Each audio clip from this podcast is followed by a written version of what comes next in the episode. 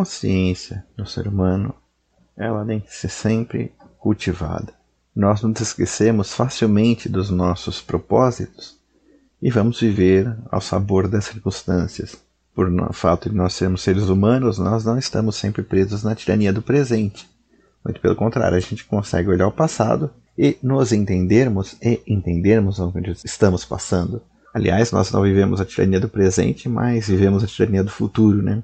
Vivemos sempre preocupados por aquilo que pode vir a acontecer, ou talvez aquilo realmente que vai acontecer, como a morte, que é um fato inevitável. E como diziam os filósofos antigos e os grandes, tanto pagãos quanto cristãos, né? A consciência da morte, a consciência da finitude da vida, tem que estar sempre diante dos nossos olhos.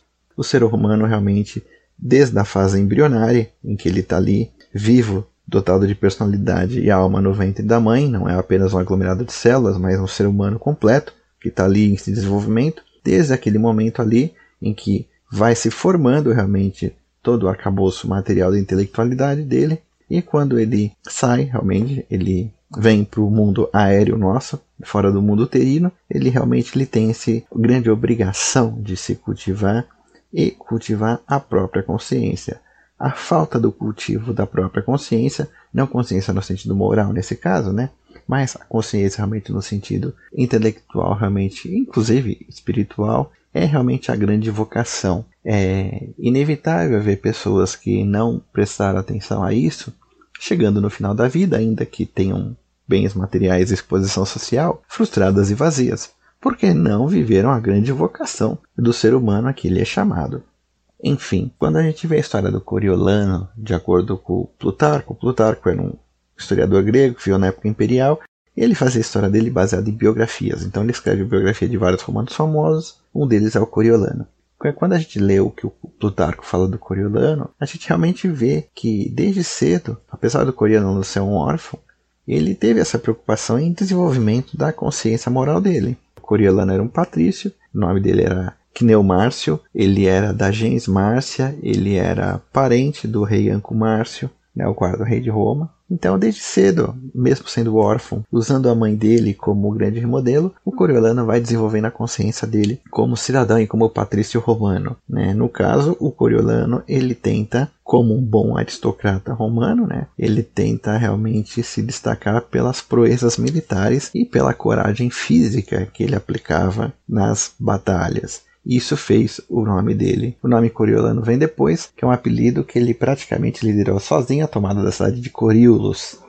Recapitulando a aula passada, né, a aula 37, foram criados os tribunos da plebe, a lei sagrada, após a secessão da plebe no Monte Sacro. O menino Agripa, que era consular, ele tinha sido cônsul no ano 503, ele realmente, através da parábola do estômago, fez essa grande concórdia pública entre patrícios e plebeus, mostrando realmente que o governo dos patrícios não era apenas para oferir benefícios para eles, mas os benefícios que os patrícios eventualmente tinham na república eram distribuídos entre todas as classes. Enfim, os plebeus voltam para Roma e a cidade volta a ser pacificada no consulado do Comínio e do Espúrio Cássio.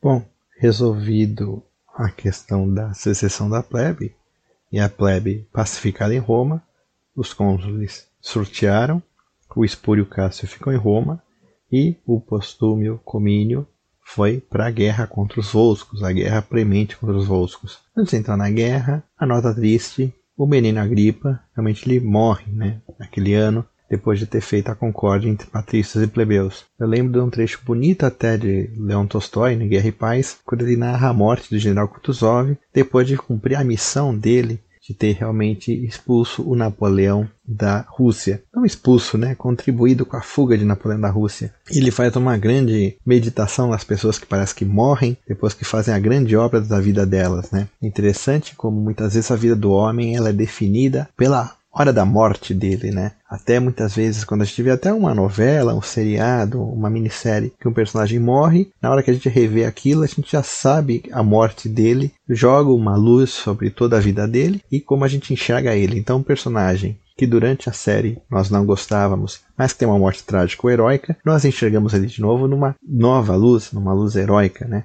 Da mesma maneira, por exemplo, personagens históricos que a gente evidentemente sabe a morte como Júlio César, né? É impossível não ver a vida de Júlio César e não ver a morte trágica que ele teve como uma maneira de reler a vida dele. Então, no momento que você vê toda a vida do Júlio César, você sempre acha que alguma maneira aquilo ali está apontando para a morte dele, né? E no caso a gente não sabe. E algumas vezes realmente a morte é a definidora da vida da pessoa. A morte é a grande que dá o sentido para a vida daquela pessoa e não apenas mortes felizes, né, mas mortes inglórias, né? O Cícero nas Meditações Tusculanas, ele comenta se Pompeu, quando tinha ficado gravemente doente durante a vida dele, tivesse morrido, apesar das preces públicas, né, se ele não teria uma memória melhor do que a morte efetiva que ele teve, fugindo para o Egito, feito um fugitivo e lá sendo decapitado por Ptolomeu para tentar agradar Júlio César, né? Júlio César fica bravo, na verdade. Mas realmente o Cícero se pergunta, né? Não teria sido melhor realmente que o Pompeu tivesse morrido de doença na cama dele ali para não, assim, manchar todo o histórico dele de gloriosas vitórias, né? Ele teria fugido da derrota em Pharsalus. Da mesma maneira o próprio Cícero quando escreve aquilo ali, né?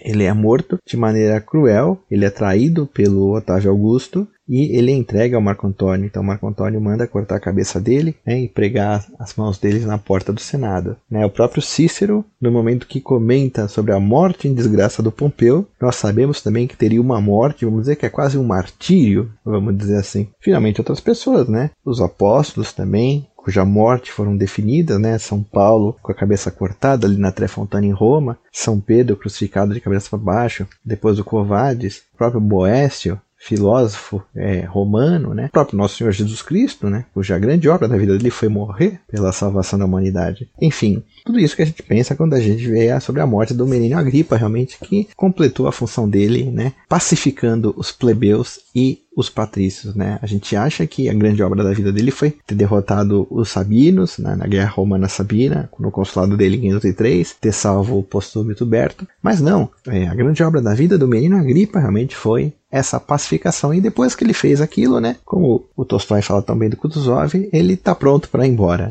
Bom, o Espúrio Cássio fica em Roma, completa um, mais um tratado com os povos latinos ali em Roma, um tratado de aliança. Pelo pouco que se tem dos historiadores, parece que o Espúrio Cássio tinha bastante ligações com os latinos, né? Mais tarde ele é até acusado por causa disso, um negócio que não está muito claro. E o Tito Livio fala que o Espúrio Cássio ficou em Roma e deixou um monumento para esse realmente esse acordo que ele fez com os latinos. Comínio, que foi para a guerra contra os, os Voscos, teve a tomada de Coriolus, onde o Coriolano brilhou tanto que o praticamente o, o Tito Livre fala, se não fosse esse monumento do Cássio, não teria nem se lembrado do posto mil, porque o Coriolano brilhou tanto na tomada de Coriolus, que essa campanha praticamente ficou, sumiu na história, certo? com o Coriolano tendo, vamos dizer assim, roubado a cena militar. Então vamos dizer assim que no campo diplomático doméstico, Espúrio Cássio faz essa coluna de bronze para lembrar da novo tratado com os latinos e a guerra finalmente onde os romanos derrotam os Volscos da cidade de Ancio, a né, cidade latina de Ancio, ali onde os Volscos habitavam, e toma Coríolos pelo cônsul Postúmio. Mas, de qualquer forma, existe a grande glória de Cneumárcio. Cneumárcio, órfão, que era descendente do rei Anco Márcio, que foi denominado Coriolano justamente porque ele foi o grande líder da tomada da cidade de Coriulos, da mão dos Volscos. Né? Bom, o Plutarco, o Dionísio de e o Tito Livio narram de maneiras diferentes. Né? O Plutarco gera, fala um pouco mais diferente como foi a tomada de Coriulos. Né? O Dionísio de não narra tanto, o Dionísio de foca ainda nas brigas entre patrícios e plebeus. O Tito Livio usualmente é o que segue mais, vamos dizer assim, ele é mais sintético e resumido. Né? E lembrando que o Plutarco, como ele é um biógrafo focando no Coriolano e na personagem do Coriolano, ele é usado de fonte para o Shakespeare fazer a peça Coriolano. A peça, vamos dizer assim, que vamos dizer assim, é uma das fontes poéticas do assunto, sabendo obviamente que o Shakespeare recria os diálogos. Tanto é que na peça Coriolano ele coloca o menino Agripa também participando ali da peça, e inclusive o menino Agripa contando a história da fábula do estômago, né? Essa fábula tão querida pra gente que realmente degola qualquer tipo de pretensões marxistas, né? Mostrando que realmente as classes não devem lutar, devem agir com concórdia e que não existe, vamos dizer assim, uma exploração muito clara de uma classe pela outra. Todas têm ao seu a sua posição na história e todas fazem a sua função. Era isso que os romanos tinham bem claros. O que não quer dizer que não houvesse lutas de classe em momentos esporádicos, né? Enfim, grosso modo, a tomada de Corius nos lembra um pouquinho a, a estratégia que Júlio César usou na Guerra da Gália, mas grosso modo o exército romano estava sitiando a cidade de Coriolus, cercando realmente para subjugar por fome. Vem o exército Vosco de Ancio e ataca o exército romano que estava cercando a cidade, né, para tentar quebrar o cerco, estratégia usualmente eficiente. Poucos comandantes conseguem segurar um cerco com um ataque recebendo um ataque pelas costas. O Júlio César foi um deles. E o Coriolano foi outro. Né? No caso, o Coriolano estava encarregado da vigia né, do cerco da cidade e ele consegue, com os soldados dele, não só repelir um ataque vindo da cidade, né, um ataque surpresa vindo da cidade, e com esse ataque surpresa que vem da cidade, ele repele tão bem que no momento que o pessoal que atacou ele da cidade, obviamente abriu as portas para atacar o exército romano, ele consegue contra-atacar, perseguir os inimigos e entrar com os soldados dele dentro de Coriolus. Nisso, realmente, o exército romano acorda, vê que a cidade está conseguindo ser capturada, vai junto e toma a cidade de Coriolus mesmo, graças à virtude pessoal do Coriolano, que, vamos dizer assim, contra-atacou é, e conseguiu entrar na cidade fazendo o que eles chamam de cabeça de ponte, né? Tomando um, uma porta da cidade, né? Segurando aquilo ali para o exército romano, mesmo que ele realmente tivesse recebendo um contra-ataque de quem estava fugindo na cidade, e permitiu realmente que o exército romano, no contra-ataque, tomasse a cidade. O Coriolano, obviamente, não tinha esse nome, chamava-se de Cneomárcio, mas os romanos ganhavam apelidos, não só pelas formas físicas, como pelas vitórias em batalha. Então ele recebeu esse nome Coriolano, né, o homem que tomou Coriolus e voltou para Roma coberto de glória. Esse foi, vamos dizer assim, o grande ano da glória do Coriolano. É, e os romanos derrotaram os Voscos nesse ano.